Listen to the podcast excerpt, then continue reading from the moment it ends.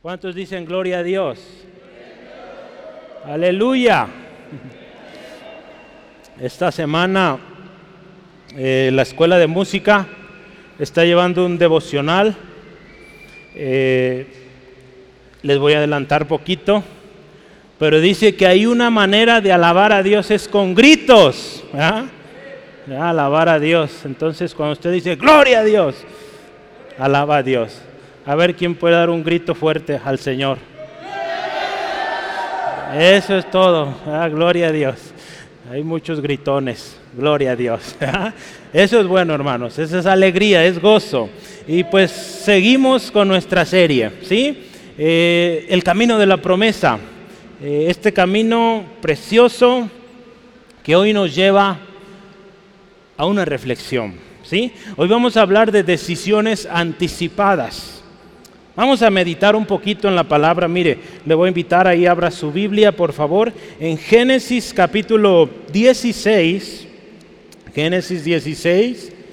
Si está con alguien que no trae su Biblia, que no trae la aplicación de la Biblia, comparta su Biblia con él, con ella, y, y, leamos todos ahí. Fíjese, la palabra de Dios dice, del versículo 1 al 6, ¿ya lo tiene?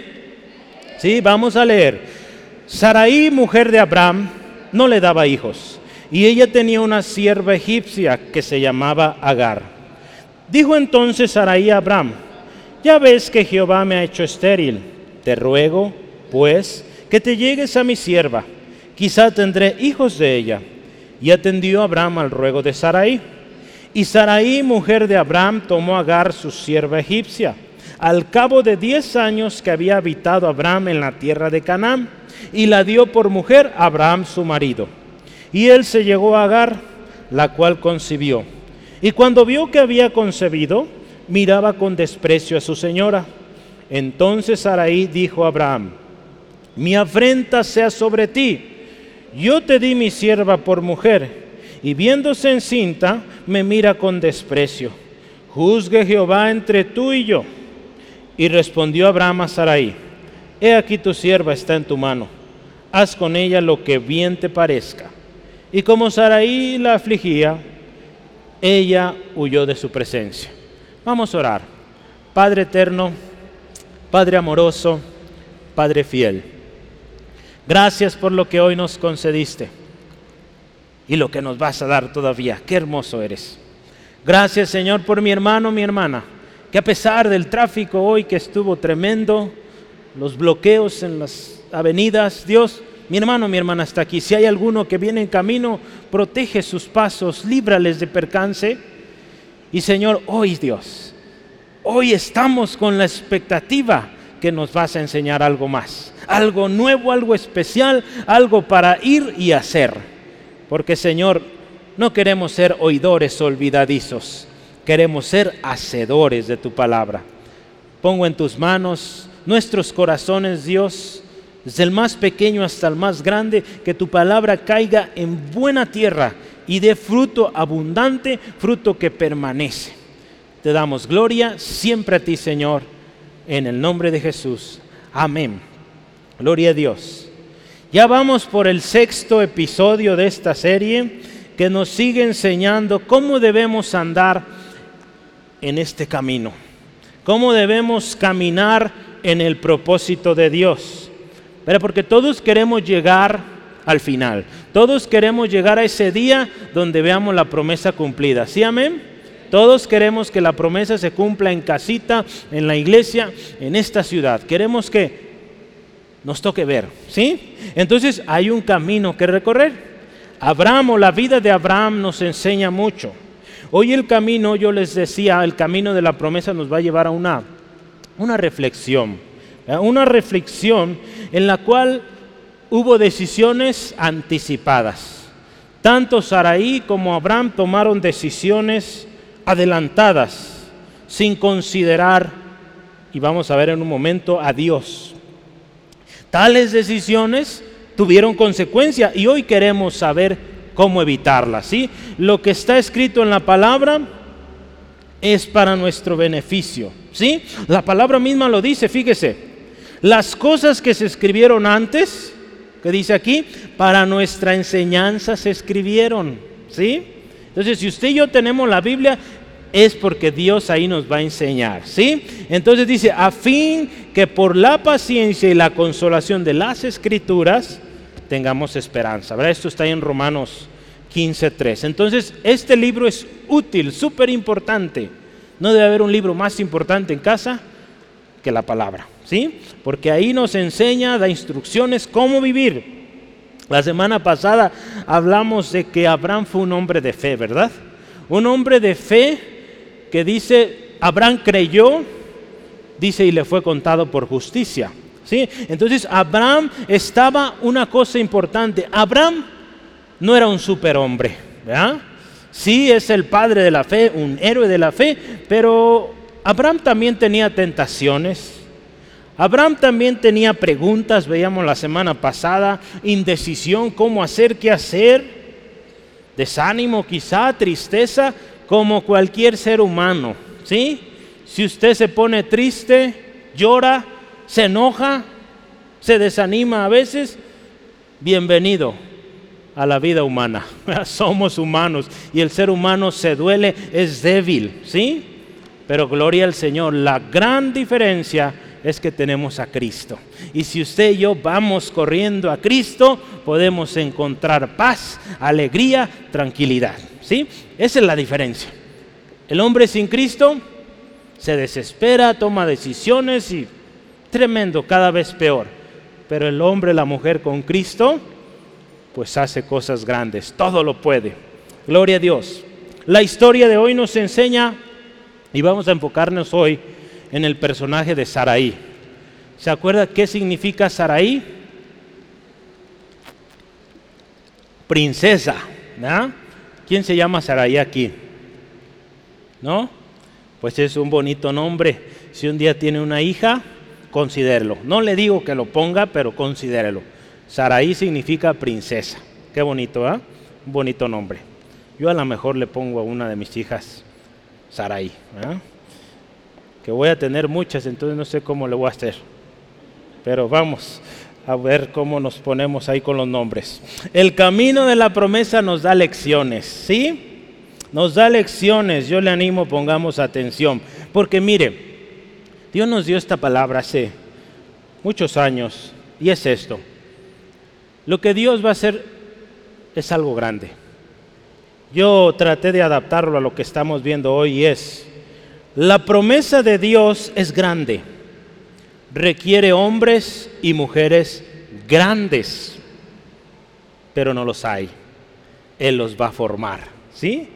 Eso es lo precioso. No hay ahorita hombre grande para lo grande que Dios quiere hacer, pero estamos usted y yo y Él nos está formando para hacer esos grandes que Él va a usar. ¿Cuánto lo creen? ¿Sí, amén? Él lo va a hacer y nos va a formar. Entonces, entremos en ese camino de la promesa. Tan solo recuerde la promesa que Dios nos ha dado y tome ánimo. Tome ánimo en el Señor, porque Él ha dicho esto. Escuche, He aquí yo hago pacto delante de todo tu pueblo. Haré maravillas que no han sido hechas en toda la tierra, ni en nación alguna. Y verá todo el pueblo en medio del cual tú estás la obra de Jehová. Y escuche esto, esto me gustó. Esta palabra la dije el otro día. Porque será cosa tremenda la que yo haré contigo. ¿Sí? Éxodo 34, 10. Anótela, póngala en su puerta y diga, Gracias Dios, porque vas a hacer algo tremendo que va a hacer temblar esta ciudad. ¿Sí, amén? Yo lo creo, hermanos. Así es nuestro Dios de grande. Entonces, vamos a ver esta historia. El antecedente. ¿Qué pasó ahí? El antecedente. Vamos a, ahí en sus notitas. Eh, hablemos de antecedentes. ¿Qué sucede? Primera cosa que vemos ahí en esta historia en Génesis capítulo 16. Dice, Saraí, mujer de Abraham, no le daba hijos. Saraí no tenía hijos. No podía concebir. Era estéril. Esta condición ya la habíamos visto ahí en Génesis 11:30, que Saraí era estéril. ¿Se acuerda cuando Dios llama a Abraham de Ur de los Caldeos? Dice, Saraí, la esposa de Abraham, era estéril. O sea, no podía tener bebés. ¿Sí? Así. Hermanos, yo le voy a leer un, un, pedacito de un artículo y dice lo siguiente, las reacciones psicológicas de las mujeres ante esto, esterilidad, suele ser de duelo, depresión y baja autoestima. Duelo por la pérdida, el deseo no realizado que causa frustración, rabia, anhelo, tristeza, culpa, etc. Y que en muchas ocasiones rompe las parejas que se someten a un tratamiento. ¿sí? Hermanos, es algo muy duro, ¿verdad? Imagínense una mujer que no puede tener hijos. Eh, eh, debe ser algo muy triste. Si algo, yo cada rato lo digo, pero si algo lindo yo creo y estoy seguro es tener hijos. ¿Verdad, hermanos, mamás? Sobre todo hoy hablamos de mamás lindas. ¿Verdad que es algo especial? Sí, duele mucho. Yo nunca experimentaré eso, pero mis respetos, qué valientes son, ¿verdad? que Dios les fortalezca, porque algo tremendo. Entonces imagínense no tener esa dicha de poder tener un bebé en sus brazos, que diga, este es mi niño, mi niña. Imagínense esto. Ha de ser algo muy duro. El antecedente o esta, esta condición de Sarai no era desconocida para Dios, mucho menos para Abraham ni para Sarai.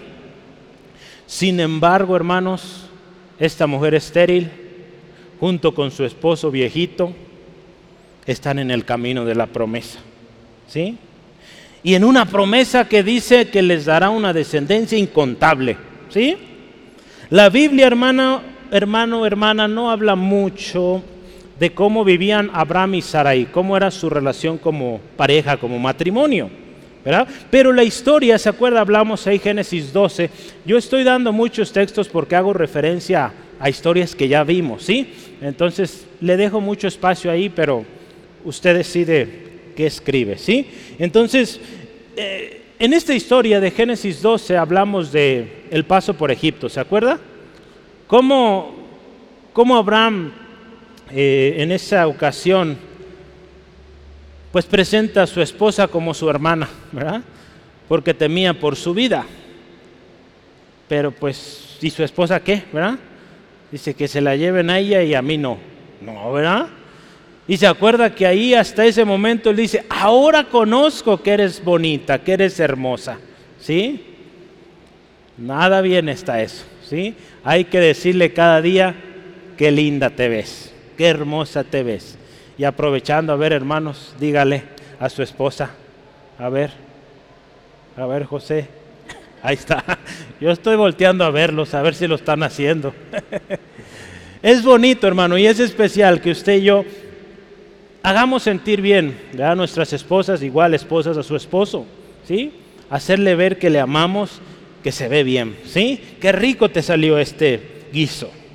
No sabemos, la palabra no nos da mucho detalle, pero esta historia que veíamos ahí en Génesis 12 revela mucho un poco cómo protegía Abraham a Sarai, no del todo bien. Sin duda imagínese esta situación que tenía esta mujer que era estéril, era algo difícil, algo que causaba mucha quizá fricción. Quizá Abraham ya había entendido, pero Sarai al escuchar la promesa de Dios diría, ¿cómo será posible? Yo no puedo, imagínese la presión que vivía esta mujer, porque la promesa era grande.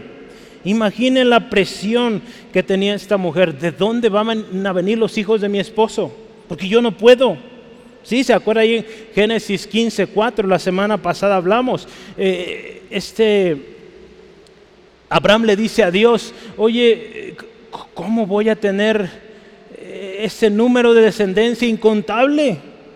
Digo, el único que tengo ahí en la casa es ese Damaseno, Eliezer. ¿Va a ser a través de él? ¿Y qué le dice el Señor? De ti, de ti va a salir. Tú vas a tener un hijo y de ahí va a venir esa gran descendencia. Entonces imagínese esta mujer escuchando todo esto. Quizá ese día eh, Abraham fue al campo a trabajar y Dios le dio la palabra allá y vuelve a la casa. Y le mujer, Dios nos va a dar un hijo y va a salir de mí. Imagínese esta mujer. ¿Cómo se sentía por dentro? Póngase un momento o trate de imaginarse estar en los zapatos o en las sandalias de esta mujer. Qué tremenda presión, ¿verdad? Sin duda era algo duro. En la historia de la Biblia hay otra mujer que vivía algo similar. ¿Se acuerdan de la mamá de Samuel? Ana. Dice la palabra que Ana también sufría mucho, lloraba mucho porque no tenía hijos. Pero esta mujer, fíjese, vivía algo muy duro. Dice la palabra ahí en, en Samuel que dice que su adversaria o su rival, porque este hombre tenía dos esposas, Ana y la otra. Entonces vea esto, ¿Qué, ¿qué, dice? Esa otra mujer, su rival, la irritaba, la enojaba y qué mal la entristecía la hacía sentir muy mal. Hermanos, esta condición de esterilidad es algo duro. Hay muchos matrimonios que lo viven sin contarlo y sufren mucho. Ya sea la esterilidad tanto en la mujer como en el hombre, es algo que no se desea a nadie, es algo que duele mucho. Esta misma condición tuvo Rebeca, la esposa de Isaac ahí en Génesis 25, 21. Raquel también, la esposa de Jacob, Génesis 29, 31. Esto de la, de la esterilidad, no sé yo los detalles, pero en este caso no era algo hereditario, pero nos enseña algo. Imagínense los padres de Israel, Abraham, Isaac y Jacob los tres con esposas estériles. Ya, imagínense, si, si, el pueblo de Israel pudiera como irse atrás o, viajar en el tiempo, al tiempo de Abraham, de, de Isaac, de Jacob, ¿cómo es posible que lleguemos a ser un pueblo tan grande si nuestros primeros padres, sus esposas estériles? ¿Cómo? Es algo inconcebible. Pero ¿qué nos dice esto? que Dios es soberano, que Dios es todopoderoso y que puede crear vida donde no la hay. ¿Sí? Así es Dios, ¿sí? Dios puede traer fertilidad a un vientre infértil para que ahí surja vida. Él lo puede hacer, lo ha hecho muchas veces. Sí, amén. Si no me cree, aquí enfrente usted tiene un testimonio de ello. ¿Sí? Mamá no podía tener hijos por cuatro años orando, llorando delante del Señor. Y a los cuatro años llegó, llegamos. ¿sí? Dios lo hace, Dios es fiel. Él puede dar vida donde no lo hay.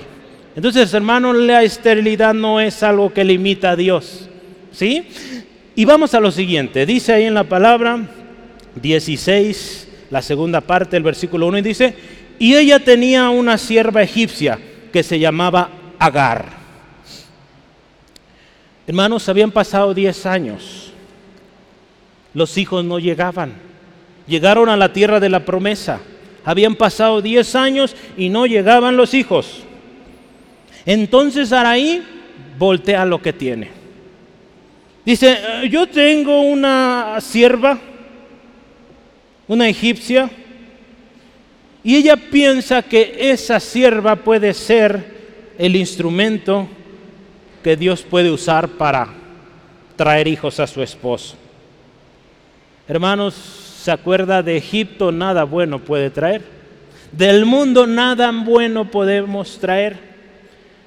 Y otra cosa muy importante, no busquemos ayudarle a Dios. Dios tiene su plan y Él lo va a hacer. La palabra de Dios nos dice, yo quiero que me acompañe por favor a Isaías 55, los pensamientos de Dios son muy distintos a los nuestros. Este texto lo hemos leído ya varias veces, pero vamos recordándolo. Isaías 55, 8 al 9. Escuche esto, porque mis pensamientos no son vuestros pensamientos, ni vuestros caminos mis caminos, dijo Jehová como son más altos que los cielos de la tierra, así son mis caminos más altos que vuestros caminos y mis pensamientos más que vuestros pensamientos. Hermanos, nosotros nuestra mente está tan chiquito que, que créame, no vemos todo lo que Dios ve. Imagínense si tan solo pudiéramos un día ver lo que Dios ve, yo creo que ahí nos morimos, porque Dios ve todo, ¿sí? Nuestro cerebro no podría procesar tanto. ¿sí? La palabra del Señor dice así, porque yo sé los pensamientos que tengo acerca de vosotros, dice Jehová, pensamientos de paz y no de mal, para daros el fin que esperáis. ¿Sí, hermanos? Porque no saldréis apresurados ni iréis huyendo, porque Jehová irá delante de vosotros y os congregará el Dios de Israel. En todos estos pasajes el Señor nos dice, la manera como tú piensas o tratas de hacer las cosas no es como yo lo voy a hacer. Ya desde el principio tengamos esto claro, Dios obra de manera distinta, no piensa igual que nosotros. Y Él nos dice esto, no corras, no vayas huyendo, yo voy delante. ¿Sí? Entonces, eh, Saraí voltea lo que tiene. Bueno, pues tengo esta jovencita, puede servir. Saraí entonces dice a su esposo ahí en el versículo 2. ¿Qué le dice a su esposo, hermanos? Dice ahí, dijo entonces Saraí a Abraham, ya ves que Jehová me ha hecho estéril.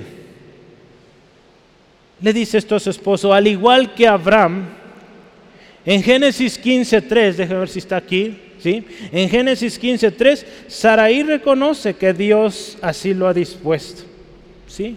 En Génesis 15.3 dice, Dios no me has dado prole o no me has dado descendencia.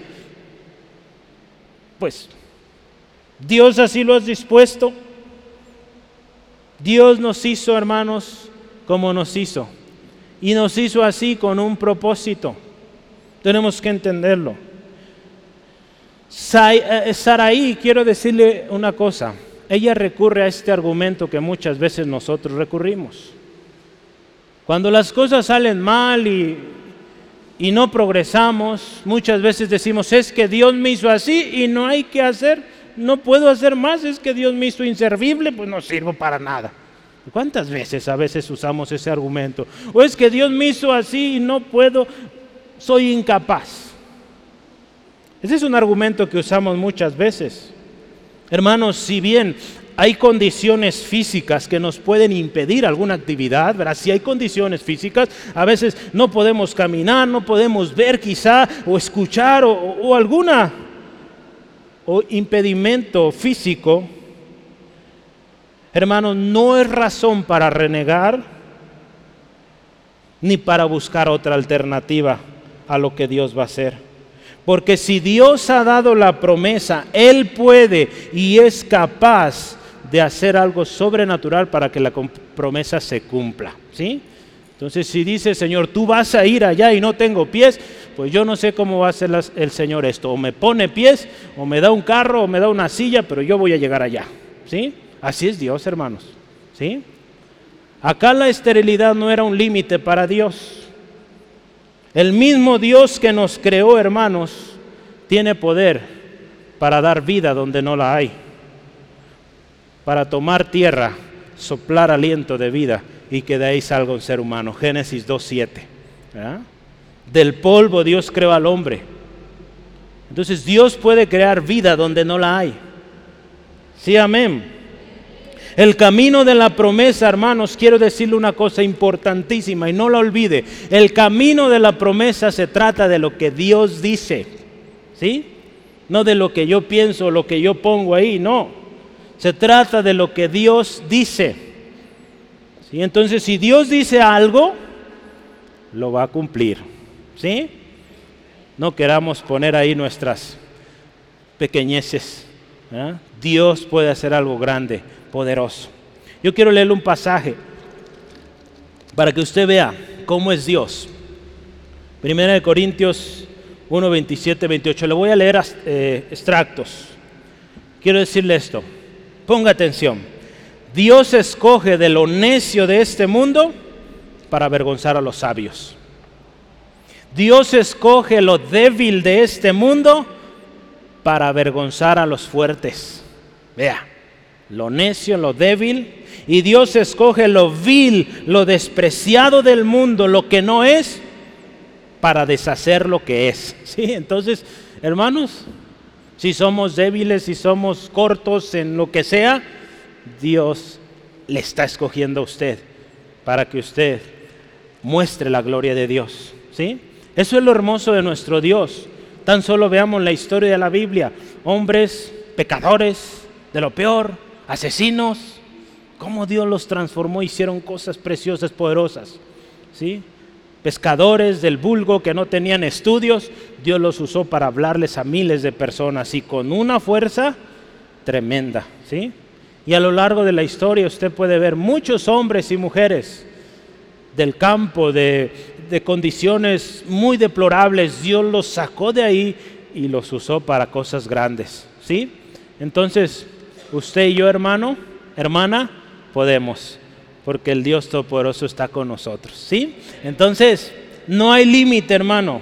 Nuestra condición física, quizá mental, no es límite para Dios. Si Dios le llamó, usted es y va a ser el hombre que Dios quiere que sea, la mujer poderosa que Dios quiere que sea. ¿Sí? Entonces, había un antecedente. Este matrimonio tomó una decisión anticipada. Vamos a meditar ahí. ¿Qué le dice ahí en el versículo 2, la segunda parte? Dice, ya vio, oye Abraham, ya ves, Dios me hizo estéril. Y le dice siguiente, te ruego pues que te llegues a mi sierva. Voy a leerle un pedacito de un comentario y dice así, Saraí se impacientó al ver que Dios no cumplía su promesa y decidió actuar conforme a una costumbre antigua que se menciona en algunos textos mesopotámicos como los contratos de matrimonio asirios, el código Amurabi y las tablas de Nusi, para asegurar el nacimiento de un heredero varón. Según esa costumbre, una esposa estéril lo podía entregar, le podía entregar a su esposa una de sus esclavas, y luego el hijo de ésta era reconocido como hijo legítimo de su ama. De esta manera, Sarai quiso resolver por sí misma su problema de esterilidad. No es así, hermanos. Las cosas no van así. No podemos resolver un problema de esterilidad por nosotros mismos. No puede usted resolver esa condición quizá física o mental o, de alcance usted por sus propios medios. Dios lo va a resolver. ¿sí? Esta mujer, fíjese, había ahí unas costumbres. Yo estaba viendo en, en la noche ayer también meditando esas tablas de Nusi eran como reglamentos de aquel tiempo, pero era una costumbre ahí, que si la esposa no podía tener hijos, ella tomaba a su esclava, se la daba al esposo y el hijo que salía, pues dado que era la jefa, la dueña de esa esclava, pues también lo que salía de esa esclava era de, de su ama. Entonces podía decir, ese hijo que salió de ti es mío y va a ser nuestro heredero. Y esa esclava pues se aguantaba, no podía decir nada. ¿Sí? Entonces imagínense el estrés que esta mujer vivía, Saraí. Un estrés tremendo, no podía tener hijos, la promesa tan grande que Dios estaba dando y ella recurrió a los métodos del mundo. A tal grado que llega a rogar, porque dice rogó a su esposo, ¿verdad? Dice rogó a su propio esposo que tuviera relaciones sexuales con su esclava. Qué tremendo, ¿verdad? Es algo tremendo. Pero mire cómo se sentía. Pongámonos un poquito en esta, en, este lado de esta mujer. ¿Cómo se sentía? Imagínense el dolor de no poder tener hijos y todavía recurrir a este método, que su esposo estuviera con otra mujer para tener descendencia. Para ella pensaba que era la solución, pero imagínense cada vez que viera a ese niño lo que le recordaría haber entregado esta mujer a su propio esposo. Hermanos, el mirar nuestras limitaciones y no a Dios nos va a llevar a cometer los peores errores. No mire sus limitaciones, no mire su esterilidad, ve a Dios. Porque de otra manera, si ve sus limitaciones, va a querer hacer cosas humanas para resolverlas y nos va a ir de lo peor. ¿Sí? Hermanos, la palabra de Dios nos dice ahí en Salmo 147 que Dios no se complace de la fuerza del caballo. En otras palabras, Dios no se complace en lo que tenemos. ¿Sí? O en la agilidad del hombre, su condición física. Él se complace, ¿saben qué? en que le temamos, en que esperemos en su misericordia. En eso se complace Dios. Entonces Él no se complace en que diga, no, yo soy bueno para esto, no. Él se complace en que le temamos, que le obedezcamos y que confiemos en Él, ¿sí? Que confiemos en Él, que Él va a hacer su voluntad y que lo va a hacer grande. Vea cómo está la cosa aquí tremenda, hermano, hermano. Saraí dice ahí el versículo 3, dio a Agar a su marido por mujer. Le voy a leer otro comentario. Saraí se encuentra en un dilema. Por un lado, el Señor le había impedido a ella tener hijos. Por otro lado, el mismo Señor está prometiendo a su esposo que será padre. Para arreglar el problema, ella le ruega, le ordena a su esposo que fuera con su esclava y tratara de construir familia con ella o a través de ella. Es probable que Saraí tuviera la intención de usar a Agar como una madre sustituta y luego adoptar a ese niño como propio. Era algo que se, se acostumbraba en esos tiempos. ¿Sí, hermanos? Hermanos, cuando nosotros ponemos atención en nuestros recursos, lo que tenemos, Saraí vio lo que tenía y quiso usarlo para ayudar a Dios, para arreglar el problema. No, así no se hacen las cosas. Cuando vemos o ponemos atención a nuestros recursos y no a Dios, eso nos lleva a tomar decisiones anticipadas sin pensarlo dos veces. Vamos directo y sin consultar a Dios. Cuando tomamos es que yo tengo y yo lo hago. No consultamos a Dios, error, nos va a ir mal. Habían pasado, acuérdese, 10 años la espera de la promesa. Saraí en ese momento de la historia tiene 75 años y Abraham como 85 y cada vez esto parece imposible, cada vez que pasa un año más ella dice, estoy más vieja, soy estéril, no podré. Entonces, pues esta mujer esta esclava? Hermanos, la poligamia o tener varias mujeres era algo común en esa civilización. Pero Abraham y Sarai no tenían por qué seguir esas costumbres. ¿Sí, amén? Dios los había llamado, acuérdense, sal de ahí, sal de Ur, sal de Egipto. Ellos no tenían por qué seguir esas costumbres. Hermanos, hermanas, Nuestras decisiones no tienen que ser apoyados en nuestra prudencia. A veces queremos hacer las cosas como pensamos. La palabra ahí nos dice, le voy a leer en nueva traducción viviente. Confía en el Señor con todo tu corazón, no dependas de tu propio entendimiento. Busca su voluntad en todo lo que hagas y Él te mostrará cuál camino tomar. Vea esto. No nos apoyemos en lo que pensamos o nuestro propio entendimiento, porque acuérdese, los planes, los pensamientos de Dios son más grandes. Nosotros no podemos dimensionarlos. Poco a poco Dios, se acuerda, hemos visto, nos va abriendo el camino, nos va extendiendo la promesa. Ahí sigamos, dependiendo de Él. Porque el día que corremos con nuestro propio entendimiento, nos vamos a equivocar.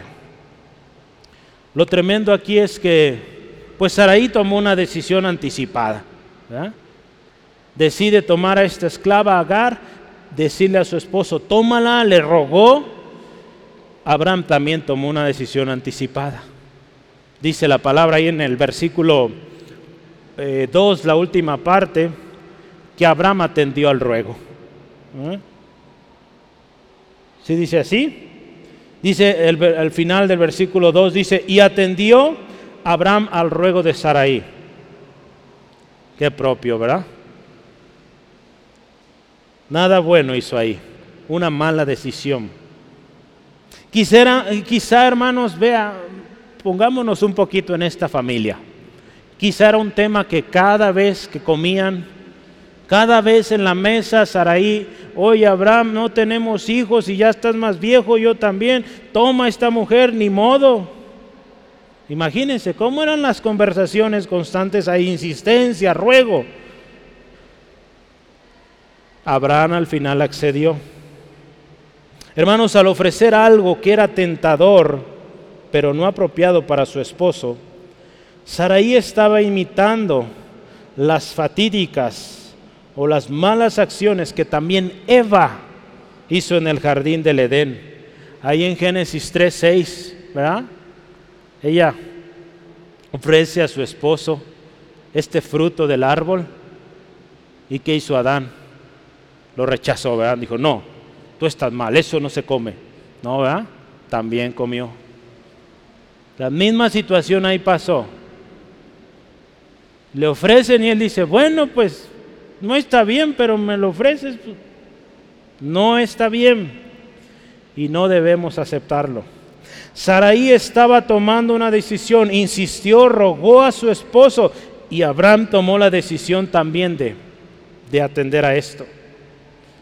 Las consecuencias serían fatales, hermanos, de esta decisión o de estas decisiones en ambos. Porque hasta hoy, hasta hoy, esa decisión que se tomó allá, la palabra de Dios lo decía y lo dijo desde ahí, hermanos que la descendencia de este hombre, Ismael, dice, Él estará contra todos y todos contra Él. ¿Y no es lo que pasa hoy? El pueblo árabe, ¿cómo vive? No digamos que ellos son culpables, es algo que de atrás viene, pero es tremendo. Usted habla de un árabe y todos se asustan. ¿verdad? No todos son así, gloria al Señor. Dios está salvando a muchos árabes y gloria al Señor, ¿verdad? Nuestra hermana Susi ha trabajado allá, la semana que entra viene. Dios está obrando en el pueblo árabe, pero vea las consecuencias de estas decisiones anticipadas, consecuencias de mucho tiempo. Hubo un hombre en la Biblia, Sansón, ¿se acuerda de Sansón? El fuerte, ¿verdad? Que Dios iba a usar, usó tremendamente para liberar al pueblo de Israel, pero ¿qué hizo en capítulo 16 de jueces? Una mujer. Este hombre tenía debilidad tremenda con las mujeres, como cualquier hombre, ¿verdad? Pero este cayó tremendo. Ante la insistencia de Dalila, reveló el secreto, ¿verdad? El secreto de su fuerza. Y pues fue su final. Yo estoy seguro que pudo haber hecho más Sansón. Hizo mucho, pero yo creo que pudo haber hecho mucho más por el pueblo de Israel, pero se dio a la tentación y fue su ruina. ¿Sí? Hermanos, las decisiones anticipadas no son buenas. No nos puede ir bien. Hay que esperar el tiempo de Dios. ¿Sí, amén? Y último, ¿cuáles fueron las consecuencias? Yo quiero hablar al menos de, de tres consecuencias. Tres consecuencias. La primera cosa, Dice el versículo 4, vamos a ver rapidísimo. 4. Él se llegó a Agar, la cual concibió, y cuando vio que había concebido, miraba con desprecio a su señora. La primera cosa, problemas con Agar, o problemas en esta relación ama y esclava o sierva. Los problemas no esperaron, tan pronto se vio la concepción en Agar, comenzó la discordia comenzaron las malas vistas. Esto esperado, no podía, esto es esperado, no podía pasar algo distinto. ¿verdad? Esta esclava, imagínense cómo se sentiría al ver que ella sí podía y su ama no. El plan de Saraí no estaba funcionando, no estaba iniciando bien, porque había desprecio. Pronto Saraí se dio cuenta que este plan no era nada bueno. Hermanos, tenemos que asegurar que nuestros planes primero son presentados, son guiados y son aprobados por Dios. ¿Sí? Solo así vamos a tener paz y seguridad de que va a ir bien la cosa. ¿Sí? La palabra de Dios dice ahí en Proverbios 16:3, encomienda a Jehová tus obras y tus pensamientos serán afirmados. Queremos paz, queremos que la cosa vaya bien. Señor, este es mi plan, tengo esto. ¿Cómo ven? ¿Lo usamos? Y Dios va a confirmar. Puede poner prueba, Señor, mira, pues si es tu voluntad que la cosa suceda así. Señor, o en tu palabra, yo le animo, use esto, más bien, porque a veces ponemos pruebas muy simples o muy, créame, muy tontas. Entonces hay que pensar también aún cuando ponemos prueba delante del Señor. Diles, dígale, hermano, hermana, yo así lo he hecho muchas veces, Señor, en tu palabra, guíame, eh, que ahí haya un pasaje que me confirme, ve, hazlo, o, ¿sí? En mi lectura devocional que estoy llevando ordenada, ahí, Señor, y Dios lo hace. Tanto el sí como el no, o el espera, ¿verdad? El otro día estaba un hermano ahí platicando de esto, ¿verdad? Y, es fácil explicar, ¿verdad? Cuando hablamos de la oración, los niños tienen una dinámica que le llaman ahí libro de oración, ¿verdad? Y una de las páginas dice ahí que la respuesta de Dios es como un semáforo, ¿sí? Nos puede decir verde, adelante, ahí está. Nos puede decir amarillo, espera, espera. O nos puede decir rojo, no. ¿Cómo ve? Está fácil, ¿verdad? Hay que explicarlo así a nuestros niños.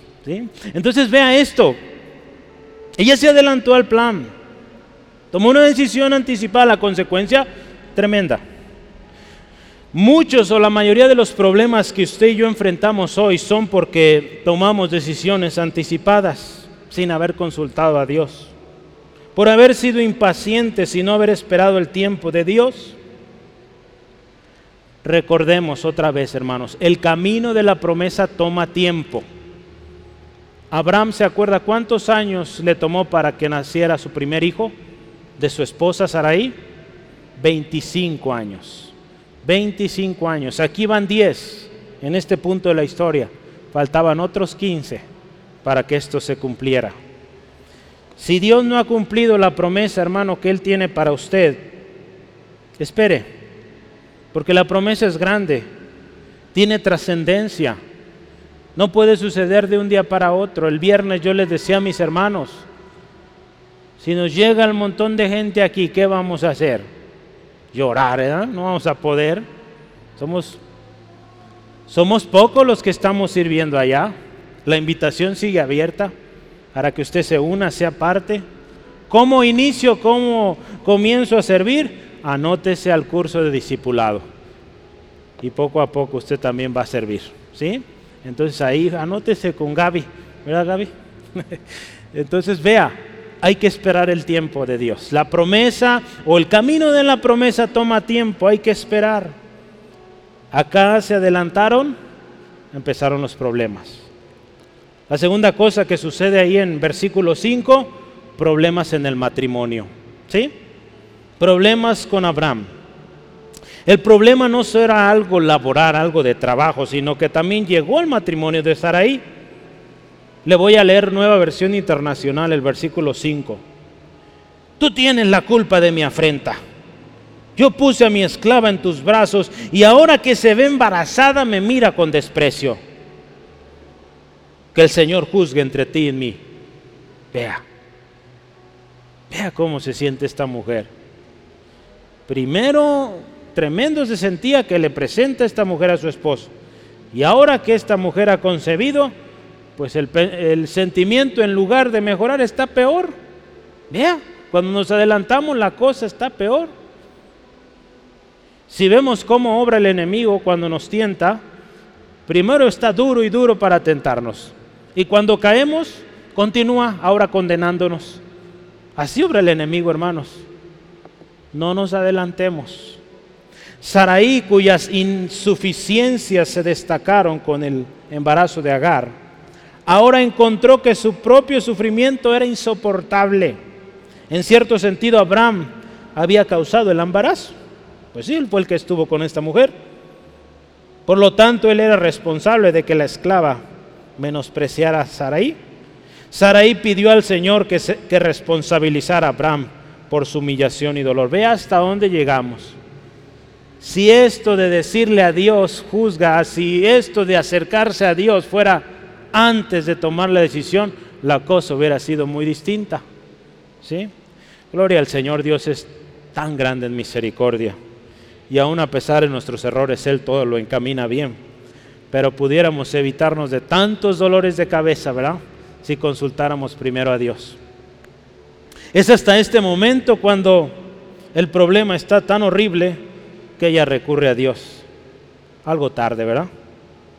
Gloria a Dios, Dios es grande en misericordia y va a cumplir su propósito. Pero vaya, ¿en qué problema nos metemos a veces, hermanos? Recordemos que del mundo nada bueno puede venir o puede traer a nuestro matrimonio. Imagínense, su familia.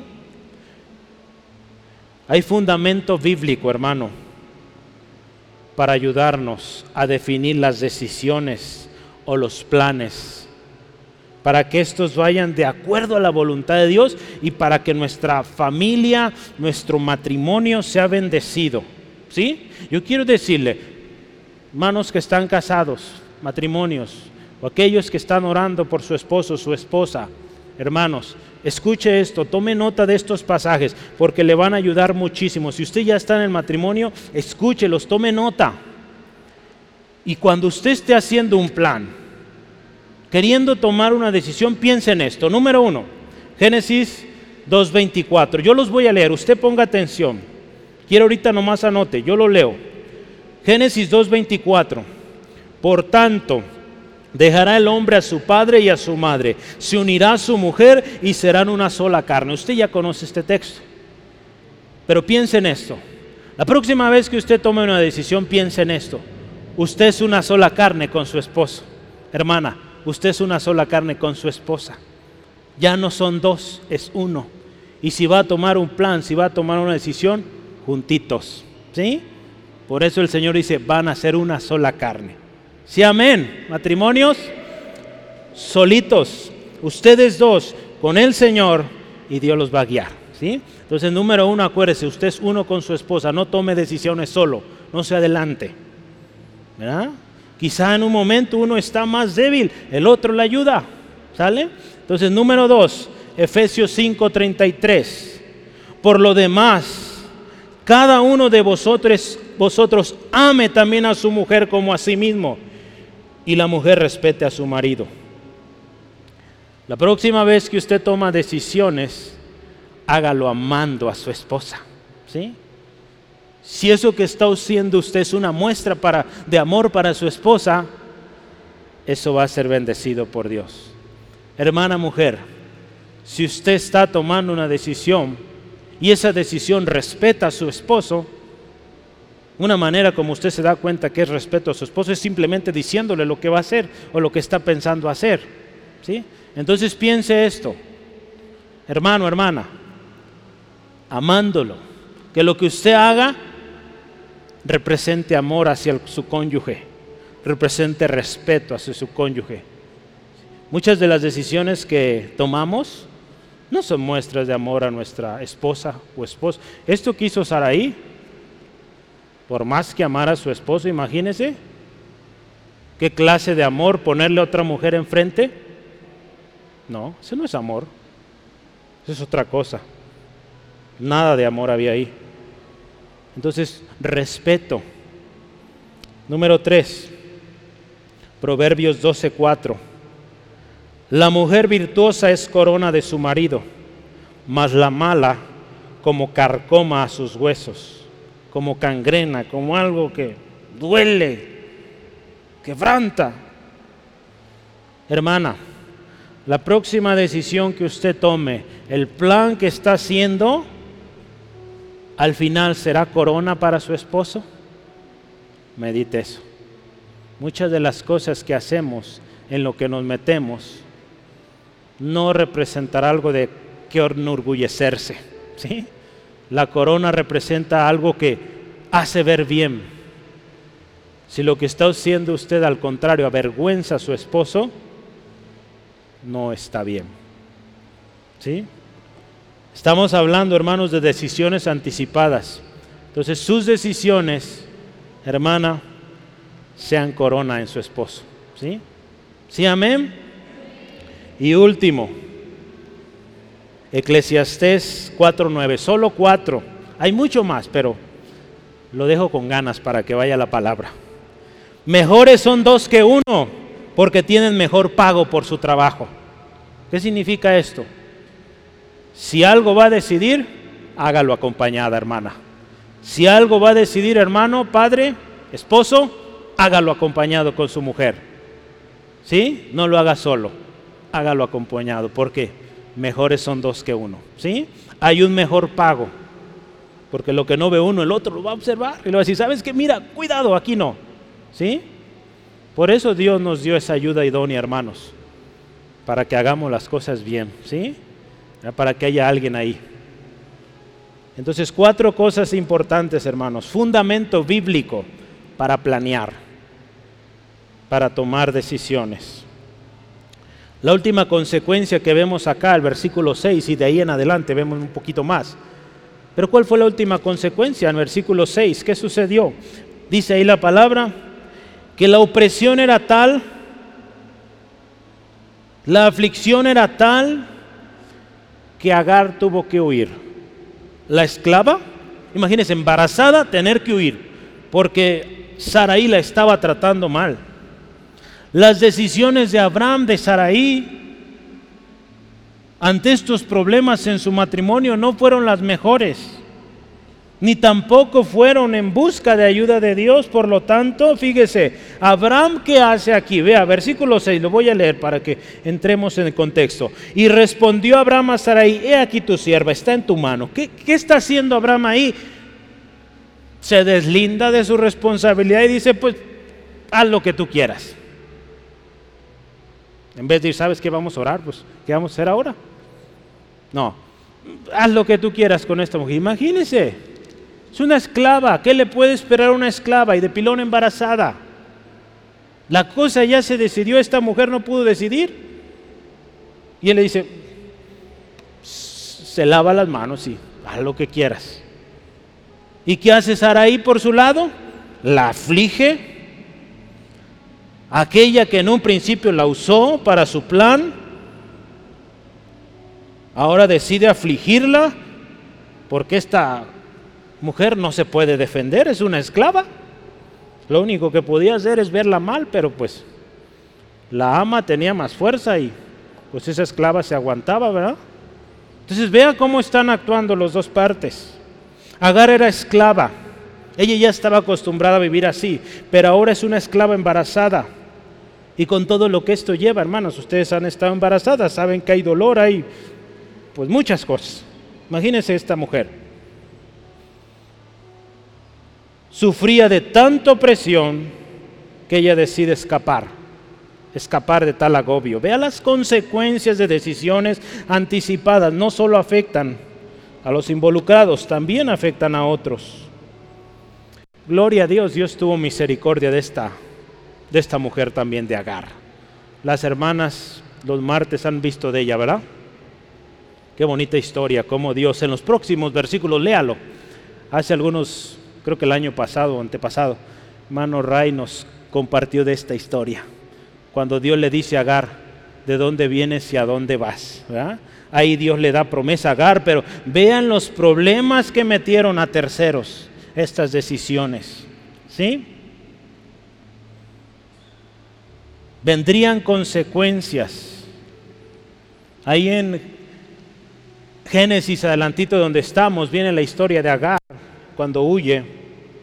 Pero vea las consecuencias. Esta mujer sufriendo, lastimada, abusada, tremendo. Y su descendencia, fíjese, ya lo decía hace rato, su mano contra todos y todos contra él, o todas las manos de todos lados contra ellos. Hermanos, nuestras eh, decisiones anticipadas no solo afectan a nosotros los involucrados, sino también a aquellos cercanos, nuestros hijos, nuestra familia, eh, la gente que trabaja con nosotros. Yo quiero decirle una cosa y terminamos este punto. Aseguremos, hermanos, que Dios es quien guía nuestros planes. Seamos pacientes y al final, pues va a haber cumplimiento seremos bendecidos también y vamos a poder bendecir a otros. En lugar que estemos causando problemas a otros, a nosotros mismos, ¿sí? nuestro propio matrimonio siendo golpeado porque nos adelantamos. ¿sí? Yo quiero terminar con esta conclusión. Voy a leer los puntos. El camino de la promesa, hermanos, hoy nos trae una reflexión sobre decisiones anticipadas que hemos tomado o que estamos por tomar. ¿eh? Yo quiero decirle, lo mejor es que corra a Dios y Él va a darle la mejor respuesta. Si usted ha tomado decisiones anticipadas, anticipadas, perdón, Dios es grande en misericordia y Él puede restaurarnos. Él puede tornar aquello mal hecho en un bien. Si hoy usted viene arrepentido, arrepentida y se somete a la voluntad de Dios, quizá usted ya decidió, se adelantó, hizo como Saraí. Pero si usted hoy viene al Señor y dice, Señor, me adelanté, la regué, perdóname, Él perdona. También quiero dirigirme a usted, si se encuentra indeciso, ¿qué hago? Recuerde quién es el Señor de la promesa.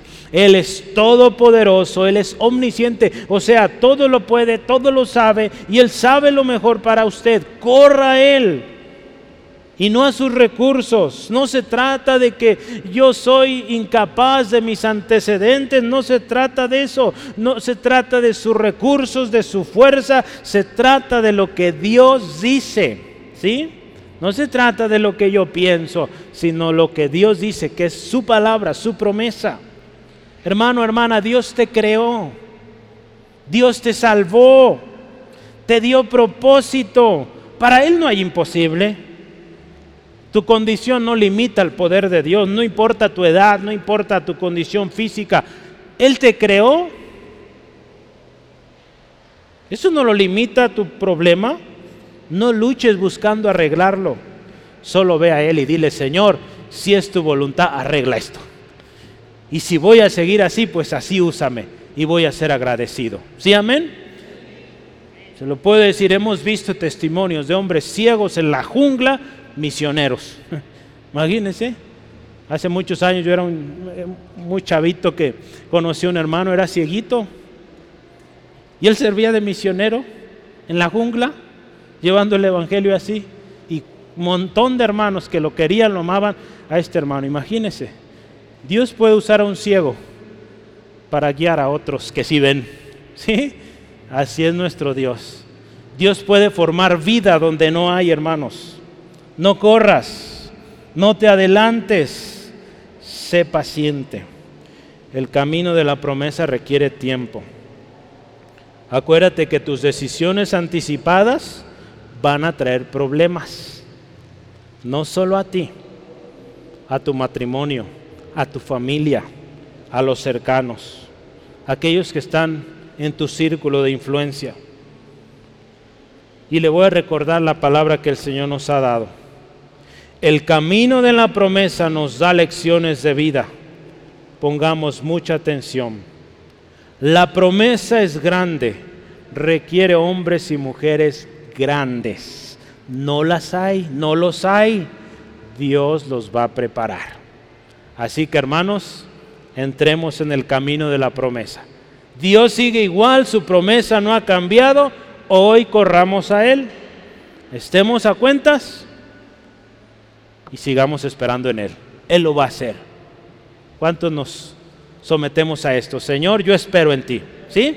Vamos orando. Cierra ahí sus ojitos, por favor, donde está. Y vamos orando. Hoy esta palabra nos pone a pensar. Todos aquí hemos tomado decisiones anticipadas, todos, sin excepción. Quizá hoy vivimos consecuencias de decisiones nuestras o de nuestros padres o cercanos. Hoy demos gracias a Dios porque quizá decisiones anticipadas hoy nos tienen aquí. Papá, mamá se adelantaron. Yo nací y hoy estoy aquí por la gracia de Dios. Dios lo ha encaminado a bien. Dale gracias al Señor porque estás aquí. Gracias Padre hermoso porque en todo y por todo tu nombre siempre es glorificado. Señor, hoy tu palabra es algo especial. Señor, hoy tu promesa sigue. Y gracias por ese camino en el cual, Señor, tú hoy nos llamas a tomar. Señor, gracias por tu misericordia, gracias por darnos tales promesas. Y aunque cuesta mucho trabajo hoy decirlo, damos gracias por nuestras limitaciones. Gracias Dios porque no puedo. Porque cuando no puedo, cuando soy débil, soy fuerte en Cristo Jesús. Gracias Señor porque soy débil. Porque ahí tú muestras tu poder, tú muestras tu misericordia, Señor. Gracias por eso. Señor, hoy también, cuando hemos corrido a nuestros recursos, cuando hemos corrido a nuestro propio entendimiento en este camino y la hemos regado pero feo, Señor, perdónanos. Perdónanos Dios por habernos adelantado, por haber querido ayudar Señor, si vamos a ayudar, va a ser primero diciéndote a ti, Señor, ¿qué quieres que haga? No haciendo lo que queremos, Señor. Perdónanos y ayúdanos a volver al camino de la promesa, esperar pacientemente el tiempo perfecto. Señor, hoy oro también por aquel que se encuentra en duda o a punto de tomar decisión. Señor, que hoy él vaya con esto, voy a consultar a Dios. Primero Dios, siempre primero Dios, nunca segundo, nunca tercero, Dios primero. Señor, fortalécenos para superar los obstáculos y seguir confiando en tu palabra, Señor. Hoy queremos compromiso contigo, Señor, de seguir en este camino sin tomar atajos sin adelantarnos. Esperaremos. Y gracias, gloria a tu nombre, porque la promesa se va a cumplir. Te alabamos Dios, te exaltamos. Gracias Dios. Yo le animo hermano, hermana, dele gracias al Señor. Dele gracias, dele gracias. Alable ahí donde está, dele alabanza, dígale Señor, gracias. Porque si bien me equivoqué, hoy yo me he arrepentido. Y hoy te doy gracias porque todo lo tornarás a bien y al final la promesa se va a cumplir.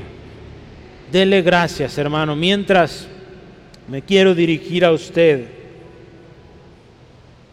Dios también tiene promesas para usted que se ha alejado o que no conoce de este camino.